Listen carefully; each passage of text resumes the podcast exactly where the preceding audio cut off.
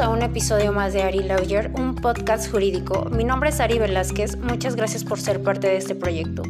Este programa está pensado para ser una herramienta y un espacio en el que las dudas en materia de derecho pasan de ser complicadas a ser sencillas gracias a la explicación de nuestros invitados. Se han cuestionado si existe en verdad una diferencia entre las obligaciones y derechos reales, si uno es más que otro. Pues bueno, sin más preámbulos comenzamos. ¿Saben ustedes qué son los derechos reales? Pues bueno, los derechos reales son un poder de dominio que faculta al titular de un bien actuar inmediatamente frente a cualquiera. Un ejemplo de derecho real por excelencia es el derecho de propiedad que conlleva la mano el usufructo, mientras que una obligación es una relación jurídica en virtud de la cual un sujeto, que en este caso sería un deudor, tiene un deber jurídico de realizar a favor de otro que sería el acreedor, pues una determinada una prestación, perdón. Pero ojo, debemos de tener en cuenta que toda obligación tiene una relación jurídica, pero no toda relación jurídica genera una obligación. Para el episodio de hoy estaremos conversando sobre el tema. Agradezco a nuestro invitado, el licenciado Héctor Alejandro Hernández Meléndez. Un gusto, Héctor, tenerte en nuestro episodio. El gusto es mío, Ari. Muchas gracias a ti. Un saludo a ti y a todo tu auditorio. Entrando ya en materia de este controversial tema, Lick, ¿podrías explicarnos qué es una reserva de dominio? Claro, con mucho gusto. Mira, mm, cuando se habla sobre un pacto de reserva de dominio, esto quiere decir eh, de una modificación radical al deber del vendedor de transmitir la propiedad dicha propiedad no pasa al comprador sino hasta cuando éste satisface totalmente el precio pactado. Es decir, queda una obligación sujeta a una condición suspensiva temporal por el plazo señalado para el pago del precio. Se extingue dicha condición cuando se satisface el precio en su totalidad. Por ende, eh, si el el comprador con reserva de dominio no puede enajenar la cosa porque no se puede vender algo que no tiene la propiedad aún. Por su parte, el vendedor tampoco puede hacerlo durante el lapso del plazo para pagar el precio y debe de conservar el derecho de propiedad para transmitirlo al comprador al recibir el pago total del precio, no antes. Este pacto de reserva de dominio es una figura que está consagrada en el Código Civil Federal, en la cual se protege tanto al vendedor como al comprador frente a contratantes morosos, insolventes, incumplidos o de mala fe. Ok, Héctor, entonces pudiéramos decir que en pocas palabras y muy resumido que una reserva de dominio es como algo que tiene el bien en este, eh, si fuera así este caso, eh, que no permite tener, eh, pues, como dice la palabra, el dominio total del inmueble. Por lo general se da mucho en, lo que es inmuebles, pero lo, que, en lo que consiste es de que se, se, genera la compraventa, ¿sí? se, se pone de acuerdo entre la cosa y el precio se transmite por lo general eh, la posesión, el uso, el goce bien a manos del, comprador. Eh, la propiedad, si bien se tendría que transmitir de manera inmediata, como lo estipula el principio general de la compraventa, eh, cuando se pacta la reserva de dominio únicamente es que la propiedad queda condicionada a que se transmitirá al, al comprador una vez que éste haya satisfecho el pago total del precio. Esto quiere decir que eh, si se vende una cosa mueble diferida a diversos pagos, eh, puede eh, tener el comprador el uso y goce del, del bien, pero en cuanto termine de liquidar el último pago durante el plazo pactado, se le transmitirá la propiedad o el derecho de propiedad, ya sea en virtud de un título, de manera directa. Perfecto. Héctor, si hablamos de reserva de dominio, ¿es un cierto límite a la propiedad? ¿Tú qué opinas al respecto? Eh, yo estimo que no es un límite a la propiedad, sino únicamente es una forma de adquirir la propiedad que evidentemente eh, al contratar al realizar un contrato de compraventa con reserva de dominio bueno pues este, se, adquiere la propiedad del bien pero únicamente hasta que se eh, el pago total del, por, la, por la cosa.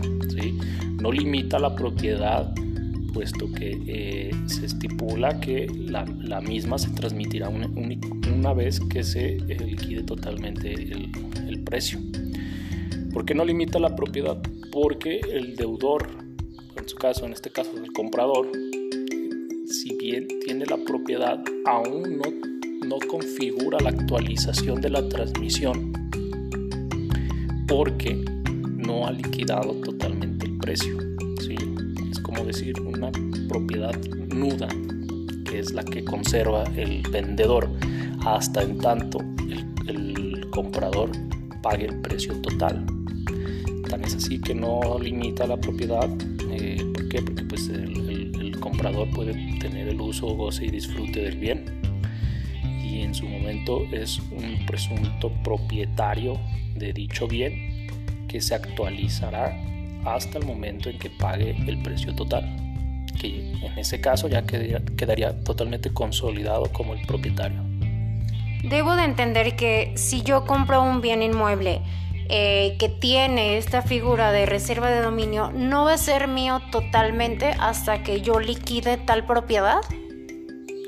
Si se compra un bien reserva de dominio, exactamente como tú lo mencionas, este, hablando en términos de derechos reales, eh, adquirirás tú la propiedad de dicho bien hasta el momento en que tú pagues el precio total del, de dicho dicha cosa según se pactó en el convenio, en el contrato.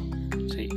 O sea, puedes tener el uso, el goce y el disfrute del bien, pero eh, te convertirás en la propietaria hasta que liquides el pago total de, de, de la cosa.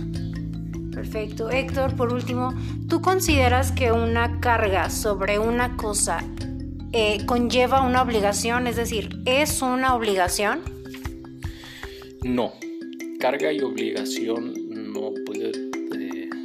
sinónimos. Yo considero eh, la, que la carga, procesalmente hablando, es una necesidad de realizar determinados actos para poder ejercitar un derecho o evitar un perjuicio. Esto quiere decir que carga y obligación eh, coexisten. Eh, la carga es una forma de cumplir una obligación, no es una obligación nueva. La, la carga es este, un cierto acto que es necesario para cumplir una obligación.